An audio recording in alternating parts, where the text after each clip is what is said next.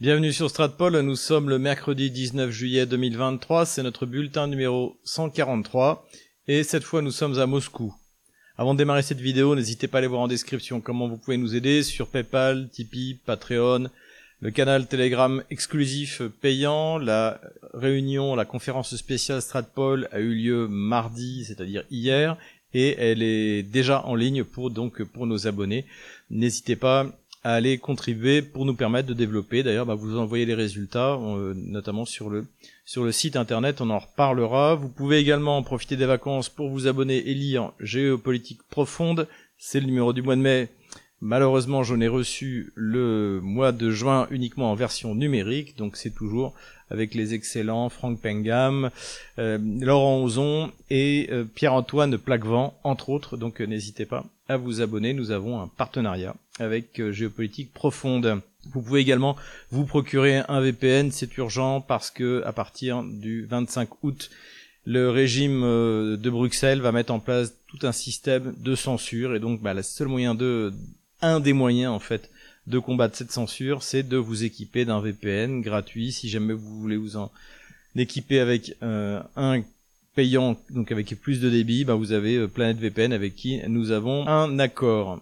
Voilà pour ce qui est des VPN, mais la grande nouvelle de cette semaine, eh bien, c'est que, et je le dis avec beaucoup de jalousie, c'est que notre ami Christelle Néant a rencontré Vladimir Poutine et s'est entretenu avec lui sur la question des médias, sur la euh, question des, euh, de, la propagande en, dans l'Occident dégénéré. Et euh, Vladimir Poutine a dit deux choses ben, qui nous ont fait plaisir, évidemment. C'est qu'il sait que la Russie a beaucoup d'amis en Europe et également que eh bien euh, Russia Today est combattu parce que Russia Today dit la vérité et c'est vrai que la vérité c'est notre arme Hein, comme dans Saint Jean, la, vérité nous rend libre, nous rendra libre. Et donc en fait, c'est cette arme en fait que nous avons, c'est ce qu'a rappelé Vladimir Poutine. Donc voilà, euh, hâte de, de, pouvoir parler avec Christelle de cette rencontre avec Vladimir Poutine. Il y a eu un véritable échange. Hein, vous trouvez les extraits sur euh, Russia Today, sur le canal Telegram de Russia Today. Là aussi, je crois que vous aurez besoin euh, d'un VPN, y compris sur Telegram, pour pouvoir avoir accès vidéos. Voilà, félicitations à notre ami Christelle et à Laurent Braillard, hein, qui a également été cité d'ailleurs par, euh, par Christelle à cette occasion. Mais rentrons dans le vif du sujet, et le premier sujet, c'est l'économie, la manière dont la Russie a résisté, et non seulement a résisté, mais a réussi a commencé sa transformation économique, hein, cette euh, hyper-industrialisation, c'est comme ça que je l'ai appelé. Et il y a un article qui a été publié par l'excellent Jacques Sapir, donc c'est sur le site Les Crises. On a euh, repris, euh, enfin on a mis un lien sur le site de Stratpol, donc je vous invite à aller le lire. c'est un, un, article qui est issu en fait d'une d'une conférence qui a eu lieu euh, à Moscou, d'après ce que j'ai compris. Euh, et, et, donc c'est vraiment intéressant, c'est vraiment une bonne synthèse pour savoir ce qui a euh, permis à l'économie russe de tenir bon et en plus d'utiliser, hein, comme d'habitude, ces sanctions pour s'améliorer. je rajouterai trois, trois points à mon avis qui me paraissent important. Euh, il y a eu euh, paradoxalement, même si c'est en fait l'État a énormément intervenu, notamment par les par les commandes, par des soutiens, mais il y a eu en, même temps une hyper libéralisation vis-à-vis des petites et moyennes entreprises, euh, puisque il y a eu un moratoire qui continue toujours. il y en avait déjà eu un au moment du, euh, du Covid 19 mais un moratoire sur les inspections, les vérifications de la bureaucratie russe vis-à-vis des, euh, des, entreprises. Et à tel point, j'en avais déjà parlé, mais que dans le taxi ou dans le, en voiture, vous écoutez la radio et il y a un message de des services fiscaux russes qui disent que si jamais vous êtes euh, inspecté, c'est pas normal et que vous avez un numéro gratuit pour appeler et pour dénoncer l'inspection fiscale. Je, sens que ça, ça va en faire rêver plus d'un dans notre euh, pays euh, d'extrême euh, gauche socialiste euh, qui pressure sans arrêt ceux qui travaillent pour nourrir ceux qui ne, ne foutent rien. Voilà. Euh, la, la, France qui bulle et la France qui bosse, comme disait Jacques Marseille. Donc il y, y a, cet aspect-là aussi, à mon avis, qui était extrêmement important et qui a, qui a énormément été bénéfique pour les entreprises. En revanche, il y a des choses qui vont moins bien. Alors, il y a une première chose là qu'on observe en ce moment, c'est une baisse du rouble. Donc le rouble est passé donc euh, son taux avant la avant la l'opération spéciale était autour de 83 85 roubles pour un euro. Euh, au moment donc de la de la de, des sanctions il est monté jusqu'à 120 130 roubles pour un euro. Et là il est autour de 100 Alors bon, la Banque centrale est plutôt sereine. Le ministère des Finances, lui, est même plutôt content parce qu'en fait, comme la Russie a beaucoup de revenus en devises, eh bien, euh, ça lui permet avec cette dévaluation de remplir euh, sans problème le budget euh, de, de l'État russe. Donc là-dessus, dans l'ensemble, les appréciations sont plutôt optimistes. Il y a tout de même un risque d'inflation, mais dans la mesure où, encore une fois, la Russie produit ce dont elle a besoin, c'est assez limité pour l'instant, on la ressent pas. Donc on va voir ce que ça va donner. Encore une fois, ce qui est surtout important pour la Russie, c'est moins la, force de la monnaie que la stabilité, pour que les entrepreneurs savent à quoi s'attendre. Donc là, il y a un risque de ce côté-là, mais encore une fois, qui est pas trop sur un rouble pas cher, parce que finalement, ça donne beaucoup d'avantages aussi à l'économie russe en matière de compétitivité, et ça permet, encore une fois, de, de voir un budget russe à l'équilibre Annonce aussi intéressante, c'est que le ministre donc de l'économie, des finances, Silvanov, a déclaré que le, les revenus pétroliers euh, allait, allait euh, sans doute surperformer, pardon un peu pour cet euh, anglicisme, et que notamment le premier semestre 2023 avait été, était bien meilleur que celui de 2022, qui pourtant déjà était lui était était excellent. Je pense qu'on peut mettre ça en parallèle avec également l'augmentation de 40% des échanges entre la Russie et la Chine. Donc je pense que ça, ça joue, ça joue là-dessus. Alors qu'il est, les prix du pétrole sont en train d'augmenter parce que, encore une fois, pareil, contrairement aux prévisions qu'on avait pu voir à droite à gauche, qu'on avait, dont on s'était un petit peu moqué, eh bien l'économie euh, euh, chinoise est vraiment repartie à la hausse, donc il y a une demande d'énergie qui euh, qui va se faire. Et donc donc tout ça tout ça bénéficie à la Russie. Il y a en revanche un problème dont on parle peu. Et moi je vous en parle parce que j'ai l'occasion d'en parler avec mes amis euh, entrepreneurs, chefs d'entreprise, euh, c'est la pénurie de main d'œuvre. Parce que cette hyper-industrialisation, euh, l'explosion de la construction, bah, il y a tout, ce qui est reconstruction, notamment dans les, dans les parties libérées donc de l'Ukraine, hein, qui ont été réunifiées à la Russie. C'est déjà quatre régions en plus de la Crimée. Il y en aura sans doute encore deux ou trois, à mon avis. Donc ça, ça a provoqué un bond de tout ce qui est euh, construction. Et également, bien, la Russie se met à fabriquer euh, ce qu'elle importait auparavant. Donc tout ça, ça nécessite de la main d'œuvre et on est à un taux plus qu'incompressible du chômage. Je crois qu'on est à 3,2 et un, de mes amis, donc qui est un gros chef d'entreprise, m'expliquait que en fait, euh, il cherche ces 3,2% qui ne travaillent pas et en fait, ce qu'il trouve, c'est des gens qui travaillent mais qui travaillent au noir en fait, ou des gens qui peuvent tout simplement pas travailler. Donc là, la Russie va être euh, en face d'un gros problème. Il suffit pas de faire venir des gens d'Asie centrale parce que euh, c'est des gens qui sont pas formés, sans aucune critique encore une fois vis-à-vis de ces gens-là, mais euh, la, Russie n'a pas besoin de, de, de, livreurs de pizza et de chauffeurs et de chauffeurs Uber. En fait, la Russie a besoin de de travailleurs dans les usines, a besoin d'informaticiens, etc. Et en fait, sa population est limitée. Alors heureusement, il y a, il y a toute une partie de l'immigration euh, ukrainienne. Hein, la, la, Russie est le premier pays à accueillir les, les, les immigrés, les réfugiés ukrainiens, donc elle peut compter là-dessus. Mais ça peut, euh, ça provoque déjà une augmentation euh, des salaires, ce qui pourrait être une bonne chose, mais, mais donc ça va provoquer également une inflation. Donc pour moi, le seul point négatif que je vois aujourd'hui dans l'économie russe, vraiment qui pourrait poser un problème structurel, c'est la pénurie de main d'œuvre. Voilà. Donc tout ça surveiller. En tout cas, allez lire l'article de Jacques Sapir, c'est vraiment bien fait. C'est c'est euh, c'est vraiment un très bon résumé de ce qui s'est passé depuis un an et demi.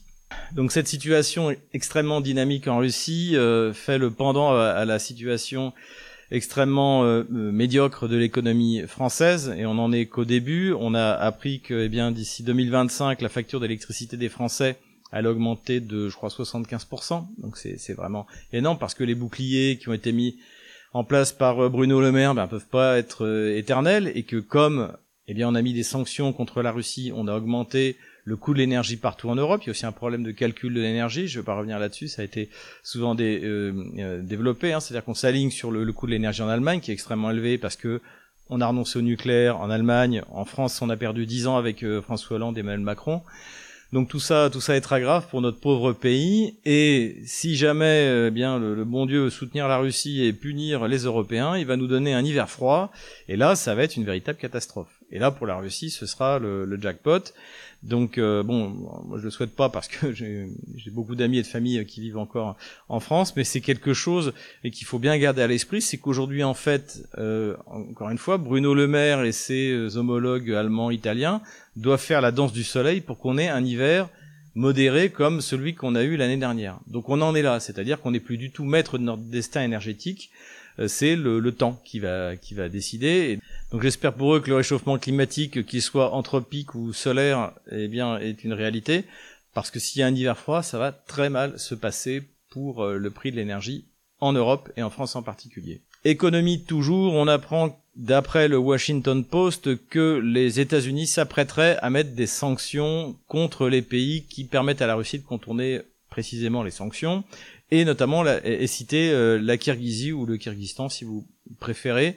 Euh, donc effectivement, la Russie contourne les sanctions, on en a parlé ici, mais la Kirghizie, je dirais, est une, victime facile parce que c'est un petit pays, mais en fait, la Russie contourne par la Chine, la Russie contourne par euh, l'Iran, la Russie contourne par l'Inde, la Russie contourne par la Turquie. Donc, euh, est-ce que vraiment Washington va décider de, prendre des mesures de représailles contre la, la Kirghizie? C'est sans doute le vœu du Washington Post, mais est-ce que Washington va vraiment faire ça? Parce que c'est-à-dire exercer des sanctions secondaires. Alors encore une fois, la, la Kirghizie est un petit pays, euh, mais euh, ça veut dire qu'après, peut-être dans le collimateur, on va avoir des pays beaucoup plus gros, beaucoup plus importants, précisément comme la Turquie, comme le Vietnam, comme la Chine, euh, je les ai déjà cités. Donc euh, à suivre cette, euh, cette annonce du Washington Post. Puisqu'on parle de la Chine, eh bien parlons des terres rares chinoises. On a eu de nouveau la publication donc des producteurs, des principaux producteurs de terres rares, et on s'aperçoit que la Chine est à 60% devant les États-Unis à 15%.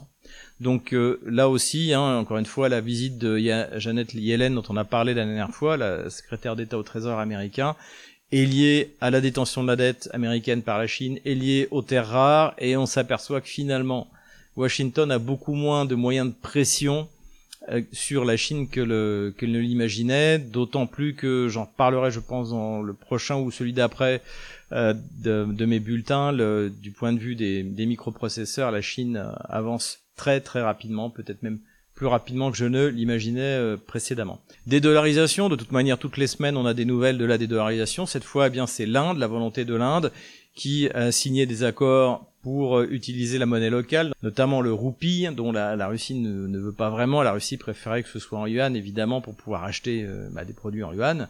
mais là, l'Inde fait le, forcing et a signé un accord avec les Émirats arabes unis et avec l'Indonésie. Hein, L'Indonésie est un grand producteur euh, agricole et est intéressé évidemment par l'immense marché indien.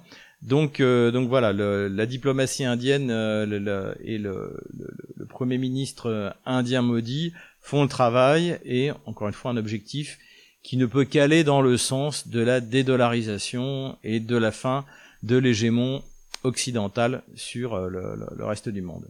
Et cela nous amène naturellement à la rubrique diplomatique. Euh, première annonce, alors qu'il y en a peiné beaucoup, c'est que Vladimir Poutine ne se rendra pas en Afrique du Sud pour le sommet des BRICS, même si le président sud-africain Ramaphosa avait dit qu'il euh, n'y aurait pas d'arrestation de, Vladimir Poutine. Hein. Vous savez que cette, cour grotesque de la Cour pénale internationale euh, a mis un mandat d'arrêt contre, contre Vladimir Poutine, ce qui fait d'ailleurs que ceux qui ont produit ce mandat d'arrêt sont également sous mandat d'arrêt de la justice russe et, et je pense d'ailleurs que ce n'est pas la raison qui fait que Vladimir Poutine n'y va pas. Il y avait des assurances qui étaient claires du côté sud-africain, mais je pense, alors ça c'est, j'ai aucune information particulière, mais je pense que Vladimir Poutine n'a pas envie de terminer comme Hugo Chavez avec un cancer foudroyant. Voilà. Et aujourd'hui, l'Occident dégénéré est tellement, non seulement dégénéré, mais désespéré, que je pense que tous les moyens seraient bons pour venir à bout euh, de, de, de Vladimir Poutine.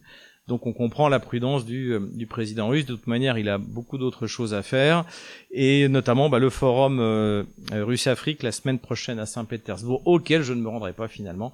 Mais en revanche, euh, je vous prévois des informations de, de première main, et notamment une belle interview à l'issue de ce forum Russe-Afrique. Pour ça, il faudra aussi vous rendre sur Russia Today en français. Et donc vous munir d'un VPN, on en revient toujours là. Voilà, en tout cas, on va suivre ça pour vous de Stratpol et de Russia Today en français. Échec de l'Union européenne pour faire adopter à l'issue de la rencontre entre l'Union européenne et les pays d'Amérique latine une euh, résolution anti-russe hein, pour dénoncer euh, soi-disant l'agression russe. Hein. Donc euh, la, la, guerre que mène la Russie contre l'OTAN est en fait une guerre de libération contre l'hégémon de l'Occident dégénéré qui a généré en fait cette cette, cette qui est à l'origine du coup d'État de Maïdan, qui est à l'origine de cet euh, État totalitaire et dictatorial qu'est l'Ukraine kievienne. Donc, euh, donc voilà, là-dessus on va pas, on va pas y revenir. Et, mais le but évidemment de l'Union européenne, c'était de faire dire le contraire aux pays d'Amérique du Sud, qui les ont envoyés, je veux dire les, eux, les pays de l'Union européenne et les membres de la Commission européenne, notamment Monsieur Charles Michel, qui les ont envoyés promener et ont refusé d'adopter cette, euh, de, cet article dans la déclaration qui condamnait la Russie et ont appelé à la paix, etc. Hein, c'est la position qu'on trouve en fait de tous les pays qui ne sont pas impliqués directement dans euh, la guerre de l'OTAN contre la Russie sur le territoire ukrainien.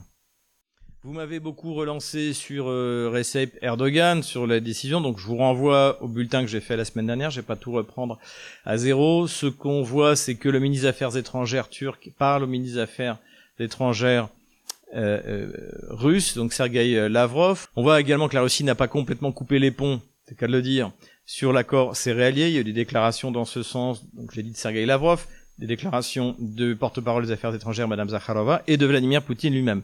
Mais il a déclaré clairement que euh, il était hors de question que cet accord qui a été signé bah, précisément il y a un an, quasiment jour pour jour, euh, et dont une fois de plus hein, les Occidentaux sont incapables de respecter ce qu'ils ont signé, de respecter leurs paroles, c'est-à-dire, je le rappelle, lever les sanctions contre les produits agricoles russes, contre l'engrais russe, euh, donc autoriser les paiements par le SWIFT et les assureurs et les transporteurs de transporter les produits russes. Donc voilà, c'était le deal initial il y a un an, il n'a pas été tenu, une fois de plus, par les Occidentaux. Donc voilà où on en est. En attendant, on le verra, mais ça plutôt sur la carte militaire, ça a eu des conséquences sur le port d'Odessa, qui fait que désormais la Russie a déclaré que tous les bateaux qui s'approcheraient des côtes ukrainiennes seraient considérés comme des bateaux euh, apportant du matériel militaire, c'est-à-dire qu'ils pouvaient être détruits par la Russie. Donc évidemment, pour franchir le Bosphore, pour euh, euh, transporter les céréales ukrainiennes, il faut avoir un transporteur et des assureurs, et plus personne, y compris, à commencer par les États-Unis qui l'ont officiellement déclaré, ne veut euh, aller dans ce sens-là. Donc il reste à l'Ukraine la possibilité de transporter à grands frais son, son, ses céréales par les pays de l'Union européenne. Seulement les pays de l'Est ne veulent pas parce que ça vient concurrencer leur propre production. Donc pour l'instant, eh bien, la balle est dans le camp des Occidentaux. Et pour revenir donc sur ce que je disais sur Erdogan, la question qui se pose, c'est que est-ce que Erdogan, en échange de ce qu'il a concédé à l'OTAN et à Washington, a obtenu euh, l'application des euh, conditions qui avaient été posées par la Russie euh, pour le, le, renouvellement de l'accord céréalier. Pour Madame Zakharova, les Occidentaux ont trois mois devant eux pour se décider. Dernière nouvelle, cette fois donc plus politique que diplomatique, Marine Le Pen, enfin, a déclaré que les livraisons d'armes, notamment les fameux missiles Scalp annoncés par Emmanuel Macron la semaine dernière, étaient irresponsables et qu'elle ne, ne comprenait pas que Emmanuel Macron ne s'occupe pas davantage d'organiser une conférence de paix. J'ai cru, je crois qu'elle a lu Stratpol, enfin je suis pas le seul à le dire, mais euh, en tout cas ça fait plaisir. Euh, je suis suffisamment critique vis-à-vis euh, du Rassemblement national pour dire quand les choses euh, vont dans le bon sens. Et là, ça va clairement dans le bon sens, d'autant plus que j'ai vérifié, il n'y a pas de déclaration équivalente du côté de Reconquête de Éric Zemmour, hein, qui est le concurrent direct de, de Marine Le Pen. Donc là, elle prend l'initiative. Quel dommage qu'elle ne l'ait pas prise il y a un an et demi. Aujourd'hui, le, le Rassemblement national serait le principal grand parti représenté au Parlement euh, partie de la paix, donc euh, au moment où en plus l'Ukraine est, est clairement en train de perdre de perdre la guerre. Donc euh, donc voilà, c'est dommage que ça ait mis le temps. Alors la question évidemment qui se pose, que tout le monde se pose, c'est comment va réagir le président du parti l'adolescent Jordan Bardella qui lui était tout émoustillé lorsque Vladimir Zelensky a pris la parole devant le Parlement européen qui soutient tout l'effort de guerre, le, tout, euh, quitte à ce que ça ruine la France, que ça détruise notre outil militaire. Donc, euh, quelle, quelle est la ligne qui va s'imposer à l'intérieur du Rassemblement national? Eh bien, nous allons, je pense, le savoir dans les semaines ou les mois qui comptent. En tout cas, ne gâchons pas notre plaisir. Marine Le Pen a eu raison de déclarer ce qu'elle a dit. C'est tard, mais c'est bien qu'elle l'ait dit. Nous en avons fini avec les diplomaties. Passons maintenant à l'armement. Et il y a pas mal de nouvelles intéressantes. La première nouvelle, elle nous vient de The Economist qui dit une chose que nous nous avons annoncé, je crois que c'était en, novembre, c'est-à-dire que euh, les Russes avaient réussi à trouver la solution contre les HIMARS. Euh, notamment bon parce que bien les algorithmes euh, ont été améliorés des systèmes de défense antiaérien russes euh, et également parce qu'ils brouillent en fait les, les GPS, les systèmes de guidage. Et donc c'est ce qui est expliqué dans le, le magazine anglais numérique, je ne sais pas s'il existe encore en, en format papier. Euh, The Economist, donc c'est pas Stratpol, c'est pas la propagande du Kremlin, euh, c'est que c'est quelque chose qui inquiète énormément euh, les forces otano-kieviennes, puisque eh bien leurs missiles de haute précision sont guidés précisément par GPS. C'est le cas de l'IMARS, c'est le cas de, de également des, des bombes guidées, donc un guidage un guidage terminal. On en a déjà parlé. Bon, même si c'est très difficile pour les Kieviens à les utiliser parce que eh bien faut aller suffisamment haut et sans se faire détruire par l'aviation et la DCA russe, qui est extrêmement difficile. Mais cela dit, donc toutes ces, euh, tous ces systèmes sont guidés par, euh, par GPS et les, Russes brouillent les GPS et a priori jusqu'à présent, euh, les Nord-Américains n'arrivent pas à trouver la solution. Donc là, encore une fois, la Russie, hein, ça prouve que la Russie est très compétente en matière de tout ce qui est brouillage, de tout ce qui est guerre électronique. C'est The Economist qui le dit encore une fois. On apprend aussi dans la presse russe par l'agence TASS que l'Armata, donc le dernier né euh, des chars, hein, sa spécificité, je le rappelle, c'est une tourelle inhabitée, totalement téléopérée, et les trois membres d'équipage du char qui sont placés devant dans un caisson blindé, euh, qui euh, bien sûr les protège, ce qui fait que même si le char est détruit, l'équipage est sauvé. Donc, ce, et également le, canon du, de l'Armata est le plus puissant de toute la gamme de chars russes, plus puissant que le T-90 ProRiv, hein, dernier modèle, qui était lui-même plus puissant que, les autres canons. Donc les Russes profitent évidemment, comme d'ailleurs l'OTAN, du champ de bataille euh, euh, ukrainien pour tester leurs nouveaux armements. Les déclarations sur la formation des pilotes de F-16 ukrainiens euh, se, suivent les unes et se contredisent les unes les autres. on a eu au début de la semaine, à la fin de la semaine dernière, une déclaration qui disait que c'était des gens en route, que ça démarrait, que voilà, c'est une question de moi. Et puis là, finalement, le Pentagone a déclaré qu'il faudrait je crois que c'est le général Miley qui a déclaré des, milliards de dollars et des années pour euh, mettre l'Ukraine à parité avec la Russie du point de vue de l'aviation. Et avec des F-16, on voit pas trop comment ils, fait, ils, vont faire.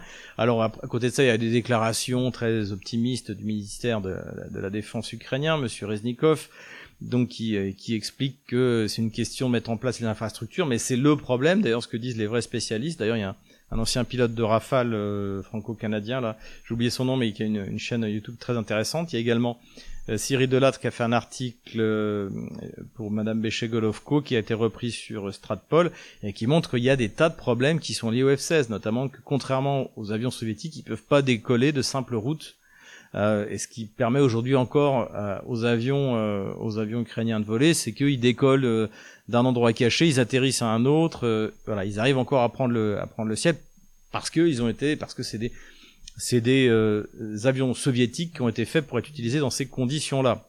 et d'ailleurs, d'ailleurs, la Pologne a annoncé qu'elle allait encore envoyer 20 MiG-29 modernisés. Donc ça, c'est des choses dont a besoin l'Ukraine, bien plus que des, des F-16 à mon avis, parce qu'en plus les MiG-29 euh, polonais ont été adaptés pour utiliser euh, les missiles de l'OTAN, et notamment je pense le, Storm Shadow ou le Scalp, euh, selon qu'il soit anglais ou français. Voilà, ça, ça les empêchera pas de se faire détruire rapidement parce qu'il y a une telle supériorité de la DCA et de l'aviation russe. Mais cela dit, c'est quand même plus sérieux que de promettre des F-16 dont on ne sait pas quand est-ce qu'ils vont arriver. À côté de ces 20 avions polonais, on a euh, également appris, comme d'habitude, hein, j'avais dit, c'est tous les 15 jours, un nouveau paquet de plus d'un milliard de dollars. Euh, alors c'est surtout hein, des munitions, des, systèmes antiaériens, du 152 mm, donc ça je sais pas où ils vont acheter, peut-être dans les pays de l'Est. Ah, c'est du calibre euh, soviétique.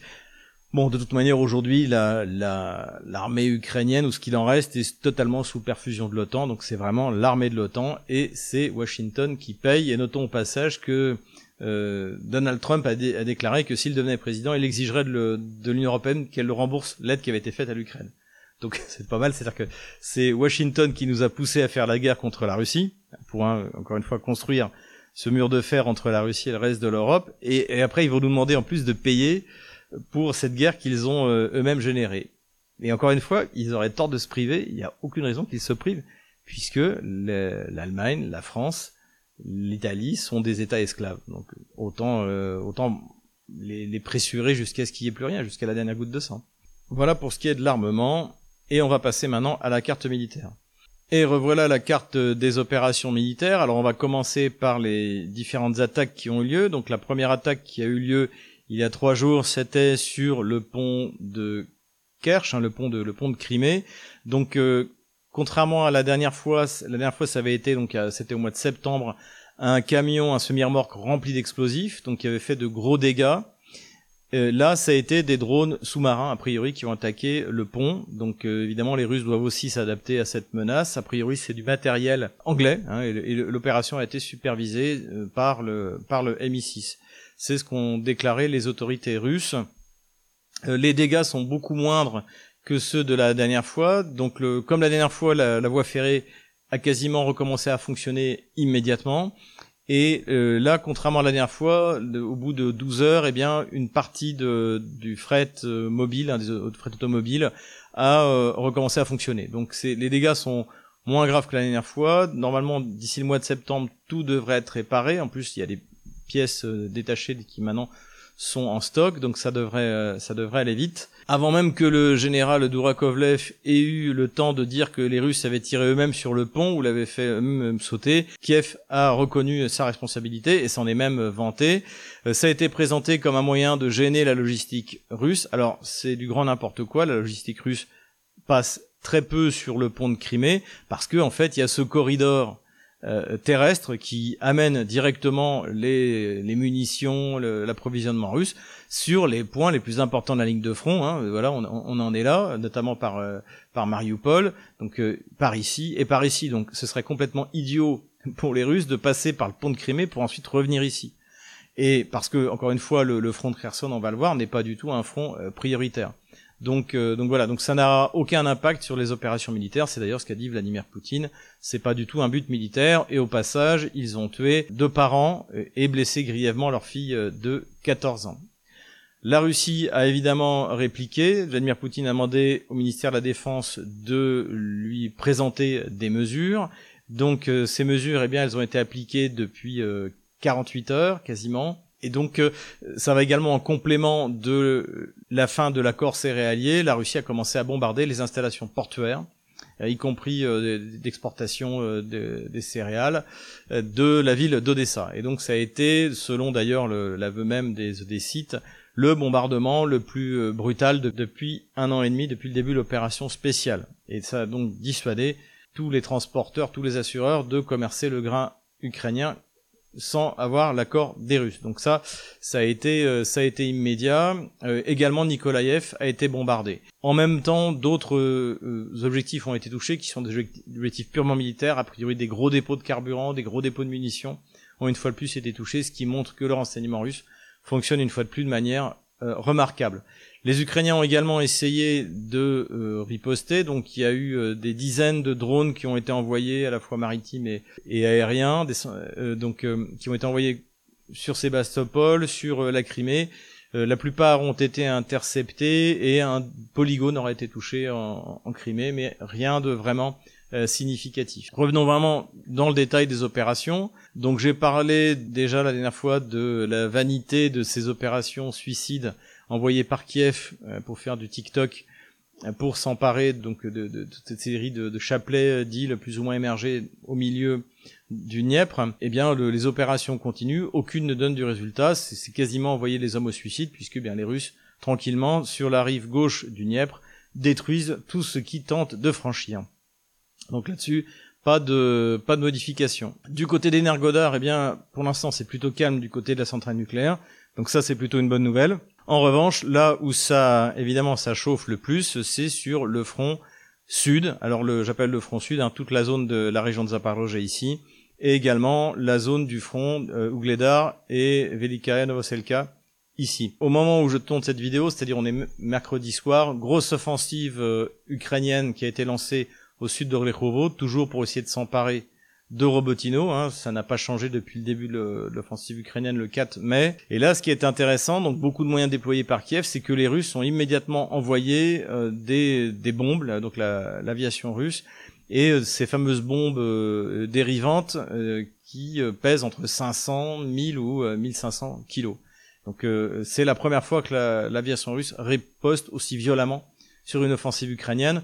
De toute manière, tout ce qu'on observe le long de ce front depuis le début, donc j'ai essayé de mettre un peu à jour, mais bon, en gros, ça n'a quasiment pas bougé euh, depuis euh, depuis début mai, euh, c'est que bon, Kiev concède d'énormes pertes pour s'emparer de positions qui sont reperdues soit dès le lendemain, soit au bout de 48 heures, et au prix de pertes énormes du côté kievien. Donc là, ça, on sent tout de même que l'offensive kievienne s'essouffle. Alors est-ce qu'il reste encore des réserves qui pourraient permettre de d'essayer d'obtenir un succès un petit peu significatif? Là, là, je parle même plus de prendre Melitopol ou, ou encore moins Berdiansk ou Mariupol, mais au moins de prendre Tokmak. Euh, rien n'est moins sûr. En tout cas, l'avenir nous le dira. Mais pour l'instant, les Kieviens continuent, quelles que soient les pertes. Hein, le, encore une fois, l'état-major de l'OTAN s'en moque éperdument. Ce ne sont que des Ukrainiens pour eux. Et donc, ces tentatives, donc, qui ont eu lieu également, comme j'ai dit, du côté de Velika Novoselka ou de Ougledar, contre l'armée russe. L'armée russe a un petit peu progressé. Hein. Là, j'ai euh, repris euh, mon habitude de faire la ligne de front de la semaine dernière et les progressions ou les retraits de l'une ou l'autre des armées. Donc l'armée russe aurait légèrement progressé ici sur le front de Marinka et se rapprocherait de Krasnogorovka. Bon, comme on le voit, c'est pas grand chose. Il y a pour l'instant pas de quoi, entre guillemets, en faire un fromage. Euh, pareil aussi, pousser pour essayer de fermer le chaudron d'Avdiivka, mais là c'est pareil pour l'instant, c'est vraiment de, on s'empare de quelques fortifications, mais c'est pas c'est pas critique pour l'armée ukrainienne.